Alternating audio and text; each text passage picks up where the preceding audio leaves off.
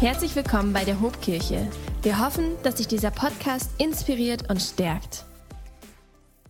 Und ich möchte noch ein Gebet anschließen. Ich möchte noch ein Gebet anschließen. Ich habe Bene hier vorne gesehen, der heute Geburtstag hat und der ganz oft auch gesundheitlich echt angefochten ist. Und heute ist er aber hier am Start und Bene, ich möchte für dich beten. Ich glaube wirklich, dass die Kraft Gottes da ist und dass er Gesundheit für dich hat, dass er, dass er Freiheit und Freude für dich hat. Ich liebe das, wie du hier vorne in der ersten Reihe stehst und Gott anbetest. So, und Herr, wir bitten dich, Herr Jesus, dass du auch mit Bene bist, Herr. Gerade heute an diesem Tag, wo er Geburtstag feiern darf, Herr, wir bekennen deine Heilung und deine Gesundheit über seinem Körper, über seiner Seele, dass es ihm gut geht und deine guten Pläne für seine Zukunft, die sollen zustande kommen. Nichts und niemand. Ich darf euch einladen, Platz zu nehmen, ihr Lieben. Und habe die ganz große Ehre, euch denjenigen vorzustellen, der uns heute die Predigt bringen wird. Wir haben nämlich einen Freund eingeladen, einen Gastpastor heute am Start. Und wir wollen ihn mit einem ganz herzlichen und warmen Hobapplaus bei uns auf der Bühne willkommen heißen. Das ist der Dominik John aus der Köln City Church. Dom, schön, dass du da bist. Komm, wir setzen uns noch eine Minute. Yes. Und ich stelle dir ein paar Fragen. Okay. Vielen Dank. Moin, moin. Moin, moin.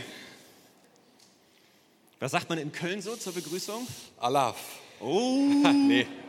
damit kommst du hier nicht weit. Gibt es hier überhaupt Karneval? Nee, ne? Ja, wir ver- versuchen drauf zu verzichten. Okay, ja, es ist auch besser so.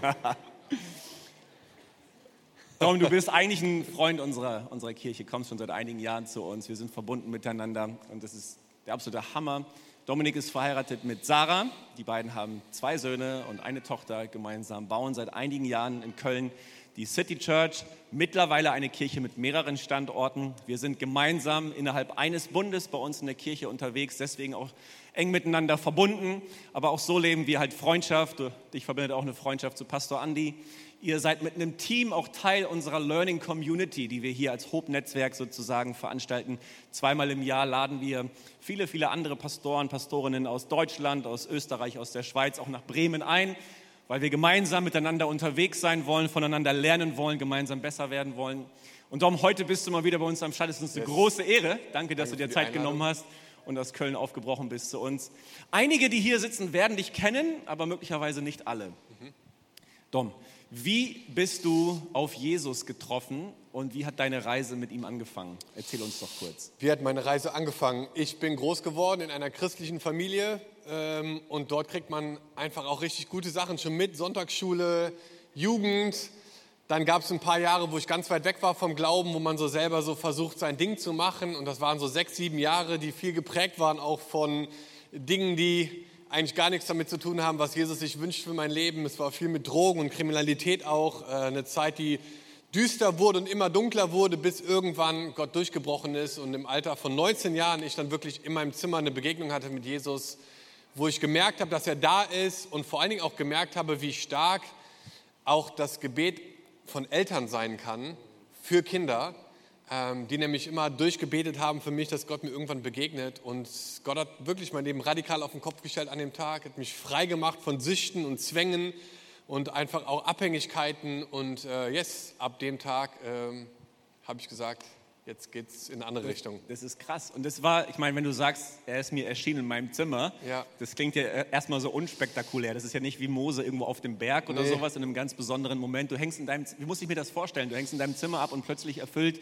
dich die Gegenwart Gottes. Genau, also also es war eine Season, die richtig dunkel war und wo meine Eltern auch gesagt haben, hey, wir schmeißen dich jetzt von zu Hause raus, bevor du unsere Familie zerstörst, musst du gehen. Also es war wirklich so zwei vor zwölf, ne? es ist ja viel passiert auch in der Familie, viel Vertrauen auch, das kaputt gegangen ist und viel einfach Schlechtes so, was auch von mir ausgegangen ist. Und ich war in meinem Zimmer und ich hatte einfach das Gefühl plötzlich, dass da jemand mit mir in meinem Zimmer ist, ne, so, so spooky das vielleicht klingt, aber ich hatte irgendwie ein Bewusstsein von Gottes Gegenwart plötzlich, dass er da ist und dass ich einfach wusste, er ist hier gerade und er sieht mich. Und ähm, ja, und dann war irgendwie etwas, wo ich gemerkt habe, so dass er mir gezeigt hat, wer ich geworden bin über die Jahre und dass es eigentlich was ganz anderes ist, was er sich wünscht. Und dann war es wie so, wie so eine Energie, die in meinem Bauch gestartet ist und irgendwann dann so rausgekommen ist und ich ganz tief geweint habe und einfach gemerkt habe, so er hat da was gebrochen gerade in mir. Und dann bin ich runtergegangen zu meinen Eltern und habe gesagt, ich muss reinen Tisch hier machen und fünf Stunden später haben wir dann Übergabegebet gebetet. Wow, was, für eine, Ähm, genau. was für eine Story, wie Ja, gut. genau. Ja. Yes. Mega. Yes, Gott ist gut. Und dann in der Folge hast du irgendwann ein Bewusstsein dafür bekommen, da könnte eine Berufung auf deinem Leben sein. Wie ist das, wie ist das dazu gekommen, dass du dann sagst, ja, ich möchte irgendwie geistlicher Leiter sein, möglicherweise sogar Pastor und Mhm. möchte dem Reich Gottes irgendwie dienen? Wie ist das passiert? Ja, es ist dann einfach ein Prozess, in dem wir uns alle irgendwie befinden, wo wir einfach Jesus nachfolgen und wo wir merken, so, dass er Dinge in unser Leben gesetzt hat und dass Berufung vielleicht immer klarer wird. Und es hat ganz normal angefangen, mit zu dienen sonntags, erst im Welcome-Team, dann irgendwann in der Jugend, dann in der Jugendleitung. Und dann war es irgendwann so, dass ich gedacht habe, eigentlich hätte ich richtig Bock, Vollzeit Kirche zu machen. Habe dann Theologiestudium in England gemacht mit meiner Frau zusammen. Waren dann Pastoren in England für ein paar Jahre, bevor wir dann in Köln gestartet sind. Aber es ist wirklich so ein wo, so ein Prozess und ich glaube, das ist in unserer Zeit wichtig, Leute zu ermutigen, wo Events überbewertet werden, manchmal zu sagen, hey, der Prozess ist eigentlich das Entscheidende und Events sind super, aber der Prozess dahinter, der Nachfolge und dann wird Gott in den richtigen Momenten, glaube ich, die richtigen Türen aufmachen und auch dich leiten und lenken in dem, Ja. was er vorhat. Ja, so gute Gedanken. Sag uns vielleicht noch kurz zum Abschluss unseres kleinen Inter Interviews, was bewegt euch gerade als Köln City Church? In welcher Season seid ihr drin und wofür können wir möglicherweise auch beten? Uns bewegt gerade, dass wir das Gefühl haben, dass viele Menschen auf der Suche sind gerade, dass sie in den letzten Jahren gemerkt haben, dass die Sicherheiten, die sie sich aufgebaut haben, irgendwie nicht halten. Und ich glaube, dass es eine Riesenchance ist für uns als Kirche in Deutschland, uns nochmal neu zu platzieren und zu sagen, hey, wir glauben wirklich, dass die Kirche, die auf Jesus ausgerichtet ist, die Hoffnung der Welt ist. Und mich motiviert und begeistert gerade das Potenzial, was dort in unseren Nachbarschaften und Städten schlummert, was in den nächsten Jahren hoffentlich mit uns in Kontakt kommt. Und ich glaube, dass Jesus Menschen liebt, dass er sich danach sehnt, dass viele Menschen in den nächsten Jahren eine Entscheidung treffen, dass jeder Lehrerstuhl, der hier ist, gefüllt ist mit jemandem, den wir kennen ähm, und dass Kirche so einfach in die nächsten Schritte geht. Ja, richtig gut. Ja. Und was ich total feiere, Dom, du bist heute nach Bremen gekommen und klingst dich auch ein in unsere Predigtserie. Na, Wir haben ja im Mai schon zweimal jetzt über, darüber gesprochen, was Gemeinde ist und was so Impulse sind, die wir empfinden, auch über Kirche. Und da wirst du dich heute einklinken. Vielen, vielen Dank dafür. Äh, bevor du jetzt uns segnest, auch durch die Predigt, lass mich noch ein kurzes Gebet sprechen. Einfach auch über dich jetzt als, als, als Prediger, aber auch über deine Familie, über euch als Köln City Church und über das, was Gott mit euch vorhat. Und Jesus, wir bitten dich von ganzem Herzen, dass du Dom gebrauchst jetzt als dein Sprachrohr, dass er so als, als Freund von extern auch in unsere Mitte hineinsprechen darf. Wir wollen unsere Herzen aufmachen und so hinhören, Herr, als hättest du uns was zu sagen. Und wir sprechen auch deinen Segen aus über, über Sarah, über die Kids, ähm, über die ganze Familie Jon, Herr. Und wollen dich bitten, dass deine guten Pläne mit deren Zukunft zustande kommen. Und wir beten auch für die Köln City Church, für die ganzen Standorte, die jetzt schon dazu gekommen sind und noch dazu kommen werden. Wollen dich einfach bitten, dass du das Leitungsteam dort segnest, dass du eine große Einheit schenkst und dass gemeinsam Vision und Leidenschaft da ist, dein Reich zu gestalten. Und zwar in deinem Sinne, so wie es dir wohlgefällt. Wir sprechen deinen Segen aus und danken dir, dass Dom heute hier ist. In deinem Namen beten wir. Amen.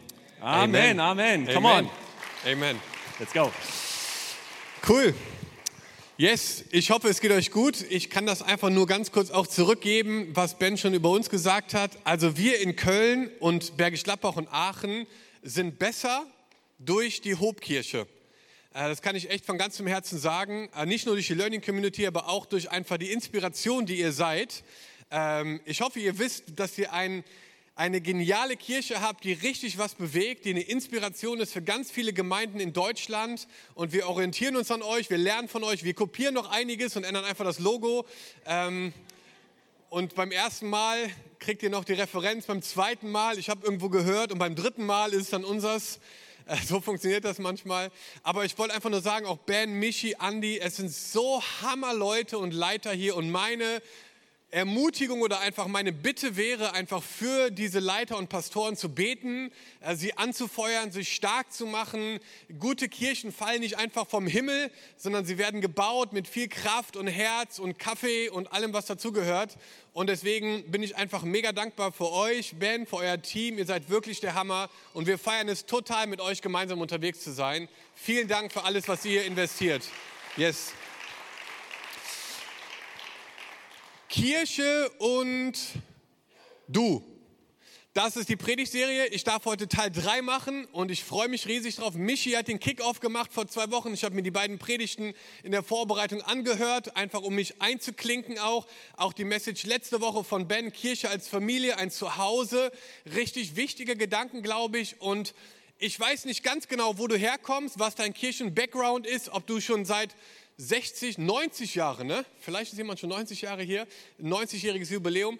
Ähm, oder erst seit neun Monaten oder neun Jahren hier bist. Aber ich möchte heute mit dir auf eine Reise gehen, um dir ein Bild zu malen, was, was Kirche in dir auslösen kann und was es in unserer Gesellschaft bewirken kann, wenn wir verstehen, was für einen Stellenwert Kirche hat. Und ich möchte damit beginnen, einfach dir eine Story zu erzählen aus dem Jahr 1933 von Dietrich Bonhoeffer. Ein Mann, der in einer sehr schwierigen Zeit ähm, daran festgehalten hat, dass die lokale Ortsgemeinde nicht nur irgendwie da ist, um Lücken zu füllen oder um Leuten etwas am Sonntag zu geben, wo sie einen Haken dran setzen können, sondern der daran geglaubt ist, der daran glaubt, dass die lokale Ortsgemeinde extrem wichtig ist. Und im Jahr 1933 hat er angefangen, ähm, eine Art, eine Art College zu bauen neben dem Gemeindehaus und im, im Finkenwald und hat richtig Gas gegeben in einer Zeit, die richtig turbulent war. Und da kamen Leute aus Berlin ihn besuchen und wollten ihn so ein bisschen auf den Boden der Tatsachen zurückholen und sagen, hey, jetzt bleib mal locker und ne, jetzt werd mal nicht so radikal und so extrem. Es sind ganz schön schwierige Zeiten, ganz schön stürmisch da draußen.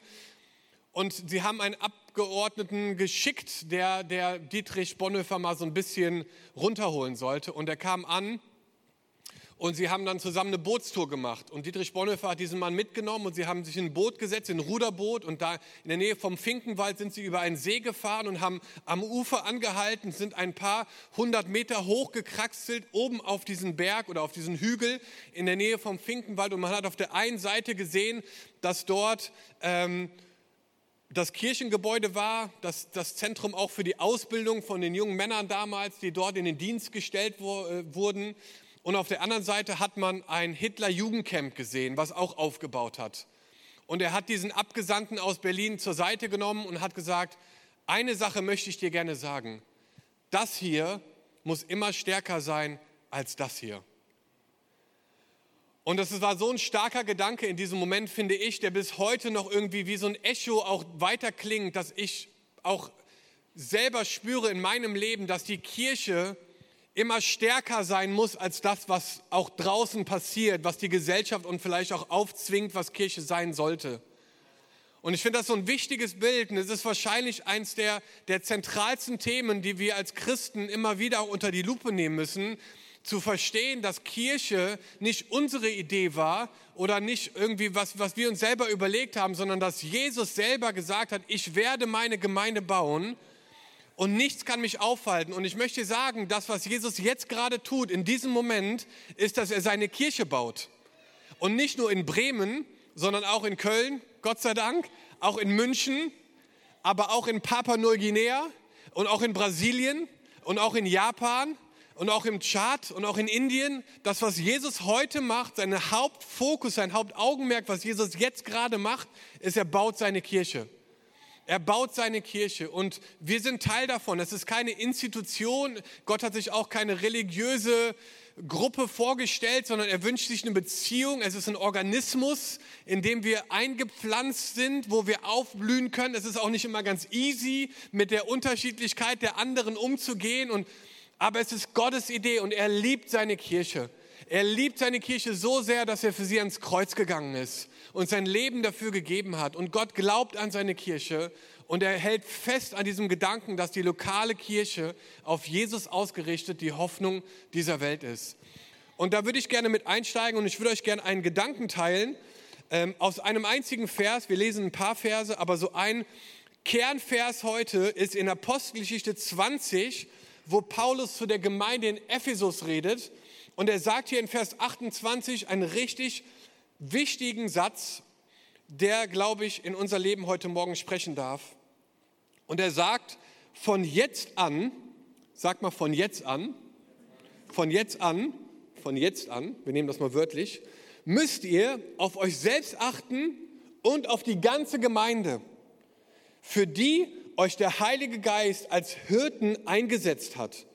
ihr sollt die Gemeinde Gottes hüten, die er sich durch das Blut seines Sohnes erworben hat.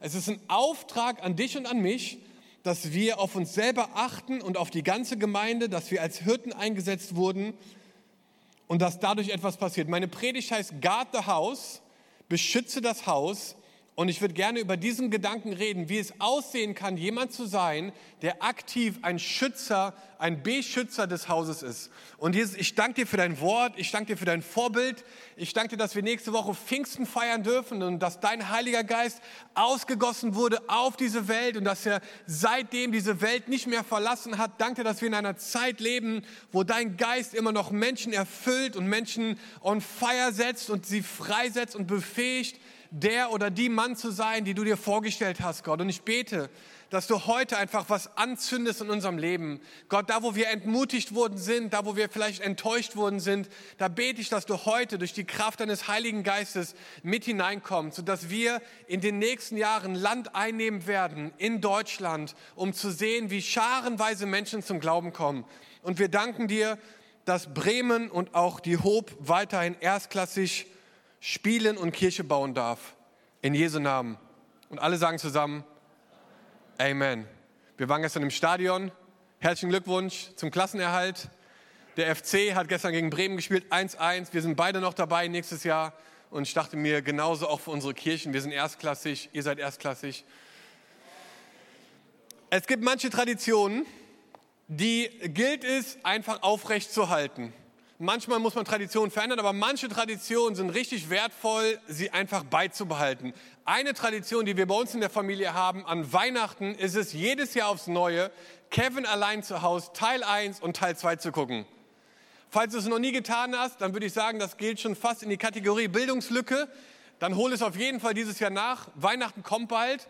Kevin allein zu Hause 1 und 2, zwei wunderbare Filme, eine Tradition in unserem Haus. Und es gibt einen Moment, wo der kleine Kevin in dem Film geht es darum, dass die Eltern aus Versehen einen Jungen zu Hause lassen und er muss zu Hause die Stellung halten, weil Banditen das Haus ausrauben wollen.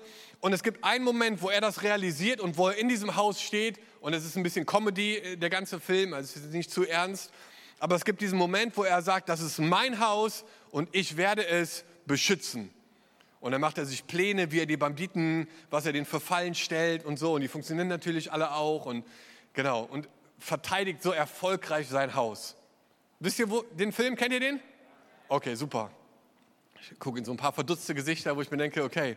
Aber eigentlich ist er ziemlich bekannt, ne? Sonst schicken wir irgendwann mal den Link oder eine DVD rum. Ne, gibt es auch nicht mehr. Ne? Wir streamen ihn und gucken ihn zusammen.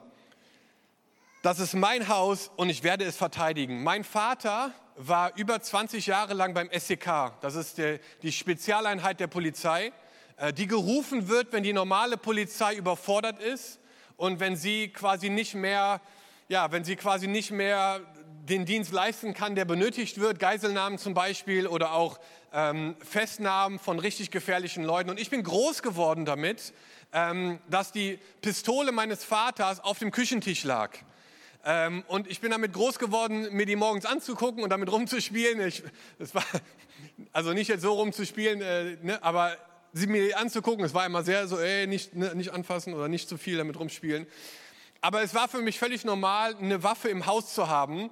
Und als ich größer geworden bin, äh, war mein Vater immer mal wieder auch auf längeren Einsätzen weg und hat mir die Aufgabe gegeben, quasi als ältester Sohn der Beschützer des Hauses zu sein. Und ich habe mir dann unter mein Bett einen Schlagstock gelegt, für den Fall, dass irgendwann mal einer einbricht. Weil ich so groß geworden bin, dass wir das irgendwie beschützen müssen und irgendwie eine Waffe haben wollen.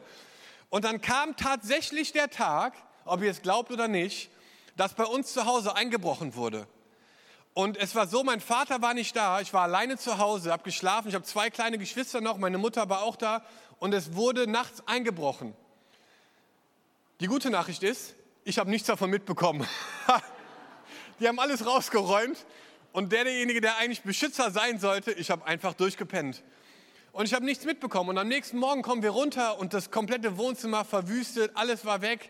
Man hat ja Gott sei Dank Versicherungen. Und im Nachhinein hat mein Vater gesagt, Gott sei Dank bist du nicht aufgewacht, weil das Dümmste, was man eigentlich machen könnte bei einem Eindruck, ist zu denken, ich spiele jetzt den Helden und gehe jetzt runter was bei Kevin allein zu Hause funktioniert, ist in Realität ein bisschen schwieriger. Und versuche jetzt unser Haus hier zu verteidigen. Sollen sie doch alles mitnehmen, das meiste ist versichert, man kriegt es wieder, Hauptsache man bleibt gesund. Trotzdem habe ich mir die Frage gestellt, wie kann ich denn jetzt in Zukunft dieses Haus beschützen, wenn mein Vater nicht da ist? Und habe mir dann Sachen überlegt, wie äh, die Tür immer aufzulassen oder auch so Dinger vor die Haustür zu legen, die so ein, diese Knallerbsen, die so ein Geräusch machen und habe mir diese vors Zimmer gelegt, weil ich dachte, wenn einer kommt, dann werde ich von den Knallerbsen wach, wo sie drauf treten und bin in so einen Kevin allein zu Hause Modus gegangen. Es ist nie wieder passiert danach, aber trotzdem gut mal drüber nachzudenken. Ich glaube, dass wir einen Auftrag haben, jeder einzelne von uns, ein Beschützer zu sein, ein Hüter zu sein von dem Haus Gottes, in das Gott uns gesetzt hat. Du bist jetzt gerade hier in der Hobkirche, vielleicht schaust du online zu oder du bist jetzt gerade hier in diesem Saal und Gott hat dich hier hineingesetzt und du bist ein Schützer, ein Beschützer dieses Hauses. Und ich würde gerne mit dir diesen, ähm, ja, diesen Vers so ein bisschen aufteilen in drei Teile. Und der erste Teil von diesem Vers ist, dass Paulus sagt zu dieser Gemeinde, von jetzt an müsst ihr auf euch selbst achten. Das heißt, ein Beschützer zu sein, startet mit dir selber und wie du auf dich selber achtest. Du kannst nicht andere Menschen beschützen, ohne auf dich selber zu achten oder über dich selber nachzudenken. Und ich glaube, das ist ein ganz wichtiges Prinzip, was wir hier verstehen müssen, dass du lernen musst, in deinem Leben auf dich selber zu achten. Wie sieht das konkret aus? wir reden von Ernährung, wir reden von Schlaf, wir reden von Energie, wir reden aber auch von geistlichen Disziplinen, die du in deinem Leben etablieren musst, um auf dich selber zu achten. Weißt du, das größte Geschenk, was du dieser Kirche machen kannst, das größte Geschenk, was du dir den, den Leitern oder dem Team hier machen kannst, ist ein gesundes Du. Ein gesundes Du. Weil Gott kann dich am besten benutzen, wenn du du bist. Und wenn du lernst, damit cool zu sein, du zu sein, das ist das größte Geschenk, der größte Mehrwert, den du bringen kannst, ist ein gesundes Du. Und deswegen ist es so wichtig, dass du lernst, auf dich selber zu achten. Und ich glaube, in den letzten Jahren haben wir gemerkt, wie wichtig das ist. Wir haben so viele Gespräche auch in den letzten Monaten gehabt mit Leuten, die mit mentalen Issues zu kämpfen haben. Ich weiß nicht, ob du selber auch davon betroffen bist oder Leute kennst gerade, die so mit Mental Health zu kämpfen haben. Ich finde, es ist wirklich exponentiell nach oben gegangen. Ich bin so seit ungefähr 15 Jahren jetzt in Kirche oder auch in Leiterschaft unterwegs. Ich habe es noch nie so stark erlebt wie jetzt im Moment, dass Leute sagen, hey, ich stehe kurz vor einem Burnout, hey, ich habe Panikattacken, hey, ich habe Angstzustände, hey, ich wach morgens auf und, und fange an zu weinen, ich bin traurig und ich denke mir so, hey, what's going on? Was, was passiert hier gerade? Und ich glaube, es ist so wichtig, dass wir verstehen, auf uns selber zu achten. Wie viel konsumierst du von Dingen auf deinem Handy? Wie, ne, dass, dass es nicht egal ist, sondern dass du dir überlegst, okay, wie viel tut mir gut und ab wann ist es vielleicht ungesund, weil ich kann es gar nicht mehr verarbeiten alles. Es ist so wichtig, dass wir das verstehen. Warum? Weil der Feind auf der Suche ist danach, so Türen in unserem Leben zu finden, wo er uns zerstören kann. Und deswegen ist es so wichtig, dass wir uns auf uns selber achten. Und so, was brauche ich eigentlich gerade? Was, wie geht's mir gerade? Wie geht's mir gerade? Ist eine Frage, die manchmal gar nicht so einfach ist zu beantworten, weil wir so voll sind und busy sind und so gefüllt sind mit Dingen, dass wir manchmal gar nicht wissen, wie wir jetzt auf diese Frage antworten sollen. Aber es ist so wichtig, glaube ich. Wir reden gerade viel über Resilienz und Widerstandsfähigkeit, ne, dass auch in Stürmen manchmal man standhaft bleiben muss und nicht direkt wegknickt. Und Resilienz ist etwas, was du in dir formen kannst. Du kannst es kultivieren, eine Person der Resilienz zu werden. Es startet damit, dass man Dankbarkeit kultiviert. Dankbarkeit ist ein Schlüssel für Resilienz. Dass du dankbar bist für das Leben und für die guten Dinge. Trotz des Sturms gibt es viele Dinge in unserem Leben, wofür wir wirklich dankbar sein wollen. Leute, wir sind so gesegnet in unserem Land. Es ist, läuft nicht alles easy und perfekt, aber trotzdem, Freunde, uns geht es so gut. Uns geht es so gut. Starte deinen Tag mit Dankbarkeit. Zähl Sachen auf. Ich hatte mal eine Zeit lang, da habe ich so ein Dankbarkeitsjournal geführt. Habe meinen Tag damit begonnen, fünf Dinge aufzuschreiben und abends fünf Dinge, für die ich dankbar bin. Warum? Um einfach diese, diese Dankbarkeit zu kultivieren, weil ich weiß, es macht einen riesen Unterschied auch mit meiner mentalen Gesundheit, wenn ich eine Person der Dankbarkeit bin. Es ist so wichtig, glaube ich, dass wir das Freundschaften, Demut, alles wichtige Eigenschaften im, im Thema Dankbarkeit, äh, im, Thema, im Thema Resilienz. Achte auf dich selber. Und dann geht Paulus einen Schritt weiter und er sagt, von jetzt an müsst ihr auf euch selber achten und auf die ganze Gemeinde. Sag mal, ganze Gemeinde. Die ganze Gemeinde. Das seid alle, das, sind, das ist jeder, der hier ist. Es, es geht jetzt nicht nur um bestimmte Teams oder Leiter oder Pastoren, die ganze Gemeinde, alle Menschen. Achtet auf alle Menschen in dieser Gemeinde. Übernimm Verantwortung. Verstehe, dass du gesetzt bist, um Verantwortung zu übernehmen. Dass du Teil der Lösung bist. Wir brauchen dich hier mit deinen Kompetenzen, wir brauchen dich, dass du nicht nur Zuschauer bist und sagst, hey, von hier oben ist eine super Aussicht, ich habe ein paar Notes mitgenommen und fahre nach Hause, sondern wir brauchen, dass du sagst, oh Gott, was hast du mir gegeben? Was kann ich mit in dein Haus bringen an Gaben und Talenten? Vielleicht sind es Ressourcen, vielleicht ist es, vielleicht ist es Zeit, vielleicht sind es Talente, aber ich bringe es in dein Haus. Warum? Weil diese Kirche besser ist mit dir.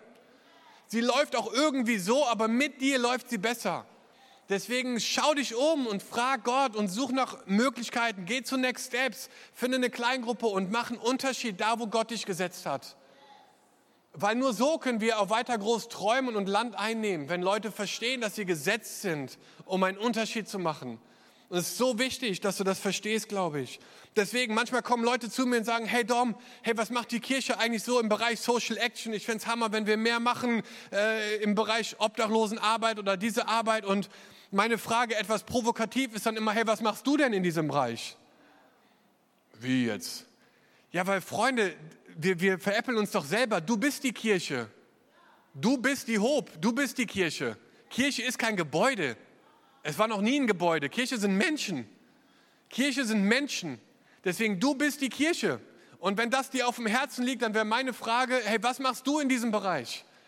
Herr, es gibt so viele Leute auch in dieser Church, die sich so hammermäßig einsetzen, ob es jetzt für Kids sind oder Gefängnisarbeit, habe ich heute erfahren, oder andere Bereiche, wo ich mir sage, hey, was brennt in deinem Herzen? Was ist für eine Leidenschaft in deinem Herzen? Und dann go for it. Mach einen Unterschied. Warte nicht darauf, dass irgendwas initiiert wird. Sei du der Initiator. Und vielleicht brauchst du einfach heute Morgen auch so ein bisschen als so ein Anstupser zu sagen, hey, ich starte etwas, wo ich merke, dass Gott etwas auf mein Herz legt. Und möchte ich einfach ermutigen, auf das zu hören, was Gott dir gegeben hat. Und dass du verstehst, dass wir einen Ort bauen wollen, wo wir aufeinander achten und das beschützen, was Gott hier macht. Und aktiv an diesem Leben teilnehmen, weil wir sind ein Ort, der manchmal ein bisschen einem Krankenhaus gleicht. Und deswegen fand ich die Corona-Pandemie auch so schlimm. Ich fand es auch schlimm, dass Stadion, Stadien, Fußballstadien in so Geisterspiele umgewandelt wurden.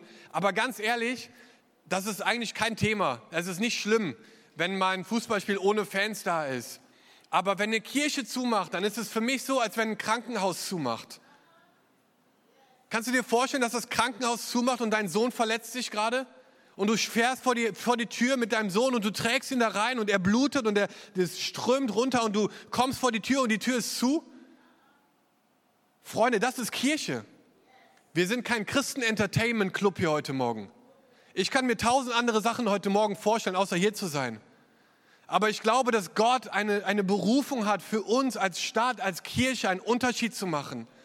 Und dass er möchte, dass tausend, dass scharenweise Menschen noch zum Glauben finden. Warum ist Jesus denn noch nicht wiedergekommen? Ist eigentlich eine berechtigte Frage.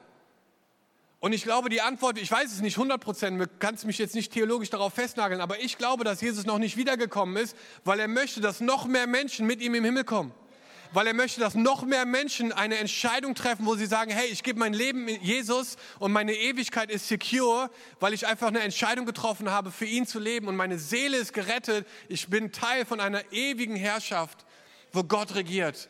Ich glaube, das ist einer der Gründe.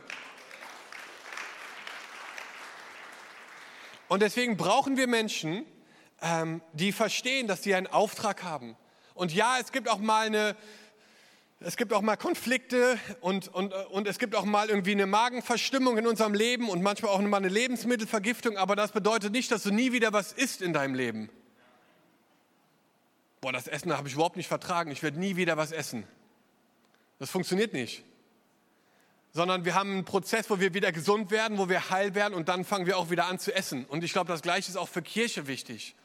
Es gibt immer mal wieder Momente, die einen frustrieren, auch verletzen vielleicht oder wo wir Dinge nicht verstehen oder nachvollziehen können. Aber das bedeutet nicht, dass wir an Kirche, dass wir das Konzept Kirche an den Nagel hängen und sagen, ich gehe nie wieder dahin. Warum? Weil es Gottes Idee ist, dass du gepflanzt bist im Hause des Herrn. Und dass es ein Ort ist, wo du aufblühen darfst und wo du merkst, dass da was passiert, wenn wir zusammenkommen. Das ist so wichtig. Alright, Psalm 122, Vers 1. Wie sehr habe ich mich gefreut, als man zu mir sagte, kommt mit, wir gehen zum Hause des Herrn. Herr, es ist kein symbolisches Haus hier, sondern ein Haus, wo man hingeht zusammen.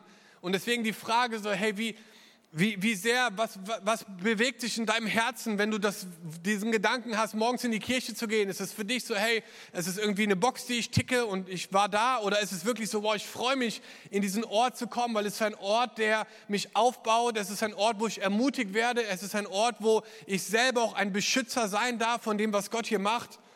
Ich glaube, dass Gott uns immer wieder auch herausfordert, in diesem Ort zu sein, wo man einfach merkt, so dass dass wenn Menschen zusammenkommen, die auch unterschiedlich sind, dass sie trotzdem diesen gemeinsamen Auftrag haben, einen Unterschied zu machen. Und dieser letzte Gedanke, den ich gerne mit dieser Kerze hier veranschaulichen würde, ist, dass wir ein Hüter und ein Wächter seiner Gegenwart sind. Und das ist nämlich der, das Ende von diesem Vers hier aus, aus Apostelgeschichte 20. Ähm, von jetzt an müsst ihr auf euch selbst achten und auf die ganze Gemeinde, für die euch der Heilige Geist als Hirten eingesetzt hat. Ihr sollt die Gemeinde Gottes hüten, die er sich durch das Blut seines Sohnes erworben hat. Eine der wesentlichen Aufgaben eines Hirten ist zu behüten und zu beschützen.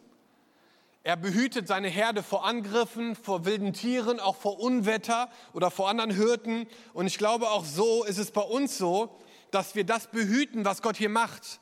Die Geschichte, die Gott mit der Hobkirche geschrieben hat über die letzten 90 Jahre, ist Wahnsinn. Wirklich Wahnsinn. Es ist ein Wunder, was Gott hier macht. Und nicht nur hier in Bremen, sondern auch mittlerweile in Achim und in Pferden und in Bremerhaven. Und es werden auch noch andere Städte hinzukommen, weil Gott viel mehr sieht, als wir manchmal sehen. Und weil er Menschen liebt und weil er einfach in dem Bereich Multiplikation unterwegs ist. Das ist die Lieblingsmathematikform Gottes. Er liebt es zu multiplizieren. Und er, er sieht noch so viel mehr. Und im Alten Testament gab es auch einen Ort, wo Gott gewohnt hat, das war der Tempel. Und immer mal wieder durfte der hohe Priester dort in das Allerheiligste mit hineinkommen, um, um von Gott zu hören, was gerade abgeht und was er de, den Menschen sagen möchte. Und das war ein krasser Ort. Ich, ich stelle mir das so vor, dass, dass, dass diese Herrlichkeit Gottes so stark war, dass man dachte, ich, ich kann das gar nicht aushalten, was hier so passiert. Und in 1. Chronik 9, Vers 24 steht, die Wachen waren nach den vier Himmelsrichtungen aufgestellt, nach Osten, nach Westen, nach Norden und nach Süden. Es gab also Wächter der Gegenwart Gottes.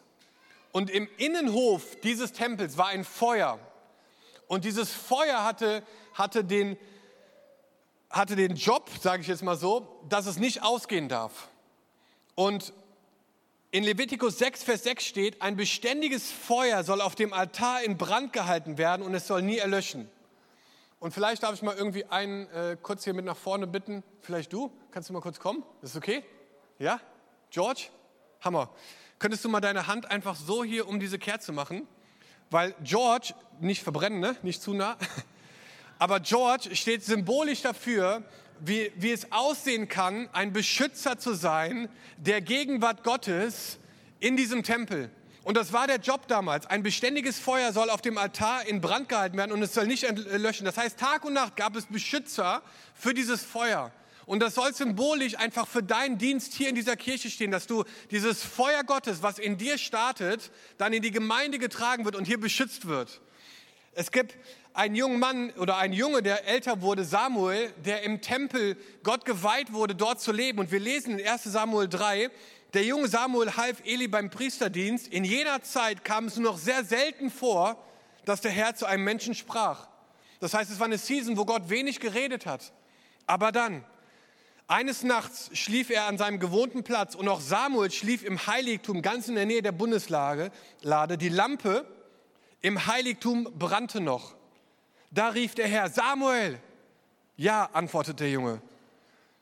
Es gab noch eine Lampe, die brannte und Samuel hat diese Lampe beschützt im Tempel. Im Englischen steht da, dass es noch so ein Flickering war. Also es hat nur noch so ein bisschen geflackert. Die Lampe war fast aus, aber sie hat noch gebrannt. Und Gott kam in diesen Moment hinein und hat dort hineingeredet.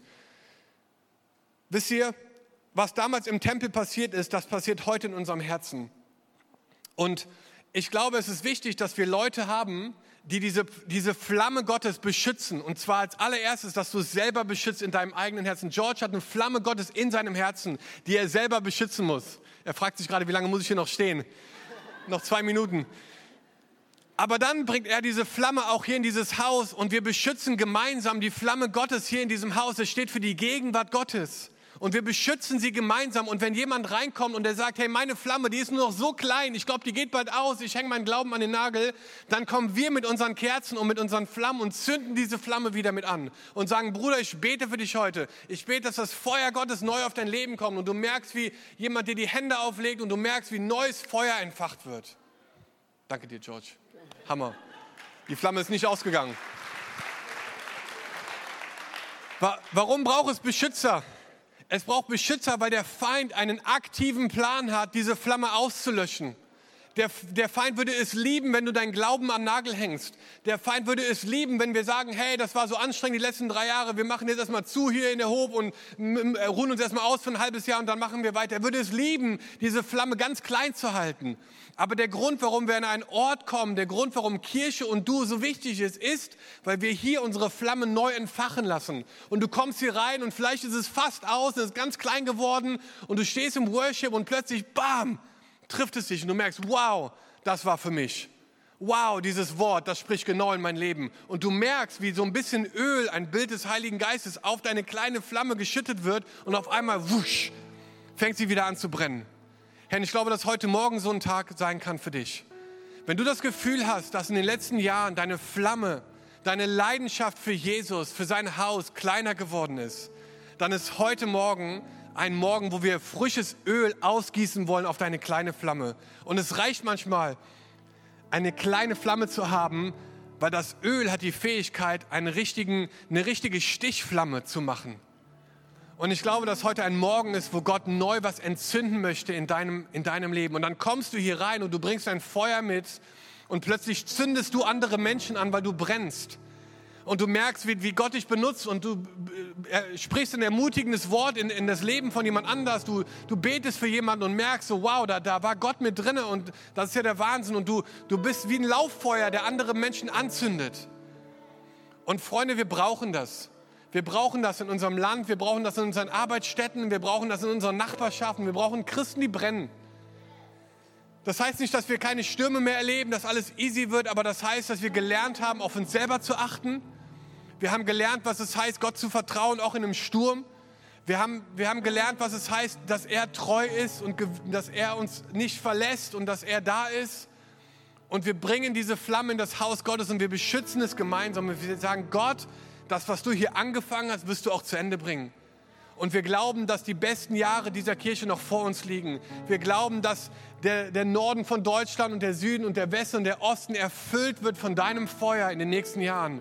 Weil wir Lauffeuer Gottes sind in unserer Gesellschaft, in unserem Alltag, aber auch im Haus Gottes. Und wir zünden uns an. Und vielleicht merkst, hast du das Gefühl, deine Flamme ist gerade richtig groß und die brennt lichterloh. Oder du hast das Gefühl, sie ist ganz klein. Du bist im richtigen Ort. Weil hier ist der Ort, wo diese Flamme wieder neu entfacht wird. Oder hier ist dieser Ort, wo du von deiner Flamme andere Menschen anzünden kannst. Und deswegen würde ich gerne einfach zum Ende einen Moment bauen, wo wir einfach dafür beten, weil eine Kerze ohne Flamme verliert ihren Purpose. Sie verliert ihren Sinn, sie verliert ihren Zweck, ihre Bestimmung. Sie ist eigentlich nicht zu gebrauchen, besonders dann, wenn es richtig dunkel ist. Und Freunde, wir leben in einer Zeit, die jetzt nicht die hellste ist. Wir leben in dunklen Zeiten, das stimmt, ne, weil der Feind einfach aktiv ist. Aber seine, eine Flamme in einem dunklen Raum macht einen riesen Unterschied. Der Feind versucht uns zu überwinden, aber er schafft es nicht, weil das Licht viel stärker ist. Wir brauchen keine Angst haben, wir brauchen uns keine Sorgen machen. Wir sind auf der Siegerseite, aber wir müssen unser Licht leuchten lassen. Die Flamme Gottes in unserem Leben bleibt am Leuchten in unserem Leben. Und ich glaube, dann werden wir ein Haus sein, was Hoffnung versprüht, was Glaube und Liebe versprüht in dieser Welt.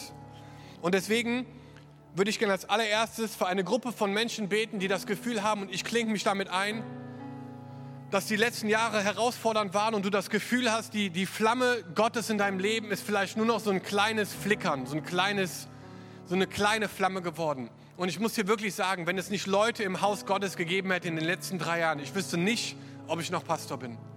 Weil es gab Momente, wo ich echt das Gefühl hatte, ich kann nicht mehr, das ist zu crazy, was hier passiert, das fliegt mir hier um die Ohren, ich halte es nicht mehr aus. Und es musste Leute geben in meinem Umfeld, Freunde, Familie, Leute im, im Haus Gottes, die gesagt haben, Dom, du bist gesetzt und berufen, wir legen dir die Hände auf, das Feuer Gottes soll neu in dein Herz kommen. Und ich habe gemerkt, okay, come on, wir schaffen das. Und wenn du hier bist heute Morgen und du hast das Gefühl, dass die Flamme Gottes in deinem Leben klein geworden ist, dann möchte ich heute Morgen für dich beten. Und ich möchte dich ermutigen, da wo du bist, jetzt aufzustehen. Einfach aufzustehen. Ich stehe mit dir. Und es war eine heftige Season, aber ich möchte dir sagen, die nächste Season wird, wird, wird wirklich stark. Gott setzt uns neu und er setzt die Segel neu und er haucht uns seinen Heiligen Geist ein. Und mir hat mal jemand gesagt, es gibt immer eine Season des Rowing oder eine Season des Blowing. Eine Season, wo wir rudern oder eine Season, wo sein Geist weht. Und ich möchte einfach in dein Leben prophetisch hineinsprechen, dass du jetzt in eine Season des Blowing kommst. Dass es nicht viel Kraft von dir selber braucht, sondern dass, dass der Geist Gottes hineinweht in dein Leben. Und da, wo du vielleicht richtig gerudert hast gegen den Wind, gegen den Sturm die letzten Jahre, wird jetzt eine Season kommen, wo Gott mit seinem Geist weht. Und Gott, ich bete einfach für jeden, der hier steht jetzt. Ich bete, dass dein Feuer einfach neu fällt auf jede Person hier. Von, von ganz oben bis, bis ganz unten, von links nach rechts, das Feuer Gottes in deinem Leben, dass es entfacht wird, dass du spürst, dass jetzt gerade in diesem Moment wie so ein, ein, ein Öl ausgegossen wird auf, auf dein Herz, in dein Leben und dass du merkst, dass Gott dich gesetzt hat. Du bist gesetzt und berufen, das Feuer Gottes in dir zu tragen. Und ich bete, dass du in den nächsten Tagen und Wochen und Monaten erlebst, wie sich die Umstände verändern auf deiner Arbeitsstelle, in deiner Familie, in deiner Nachbarschaft und wo du merkst, dass der Geist Gottes dich anzündet, einen Unterschied zu machen und dass du brennst für ihn ganz neu mit neuer Leidenschaft, neuer Begeisterung und einfach neuer Bereitschaft, wirklich einen Unterschied zu machen. Gott, ich bete, dass wir dieses Feuer Gottes beschützen in unserem Herzen möchte ich ermutigen, mit Leuten zu beten, dass du dir die Hände auflegst, dass du das, die Ministry, das Gebetsteam in Anspruch nimmst, um diese, diese Flamme Gottes in deinem Herzen einfach wieder aufrechtzuerhalten. Trockenes Holz brennt am besten. Und ich bete Gott, dass du jetzt kommst und dass dein Feuer einfach neu fällt auf jeden einzelnen von uns. Und vielleicht können wir alle zusammen aufstehen. Und du bist vielleicht hier heute Morgen und du würdest sagen, ich habe keine Beziehung zu Jesus, ich kenne ihn gar nicht oder ich hatte mal eine und bin weggelaufen. Hey, wir sind auch da im selben Boot. Aber Jesus bleibt an dir dran, er ist interessiert an deinem Leben, er möchte dir neu begegnen und er ist hier heute Morgen durch seinen Heiligen Geist und er möchte dir ein neues Leben schenken. Er möchte dir sagen, dass er dich liebt, egal wo du herkommst, egal was du gemacht hast, Gott liebt dich. Und es gibt Dinge, die trennen uns von Gott. Die Bibel redet von Fehlern oder Sünde, aber genau dafür ist Jesus ans Kreuz gegangen und er ist gestorben für deine und für meine Schuld, damit wir einen Neuanfang haben können. Und deswegen, vielleicht können wir einen privaten Moment schaffen. Du kannst deine Augen vielleicht kurz schließen. Und ich möchte dich einfach fragen, ob du heute hier bist und ob du eine Entscheidung treffen möchtest, Jesus neu einzuladen in dein Leben oder vielleicht zum allerersten Mal. Dann signalisiere mir das mit einem Handzeichen und ich bete für dich von hier vorne. Du musst nicht nach vorne kommen. Yes, danke schön. Du kannst die Hand gerne wieder runternehmen. Super. Yes, auch du. Danke schön. Hammer. Yes, ganz da hinten, ihr beiden. Super. So eine gute Entscheidung. Danke für eure Hände. Hammer. Herr, dann würde ich einfach ein Gebet vorsprechen und wir sprechen es als ganze Gemeinde nach.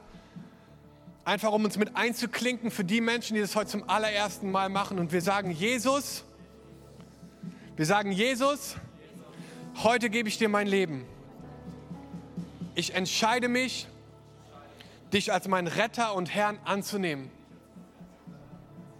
Vergib mir meine Fehler und Schuld. Ich möchte dir nachfolgen alle Tage meines Lebens. In Jesu Namen. Amen. Amen. Amen. Komm on, können wir den Leuten mal einen Applaus geben? So eine gute Entscheidung.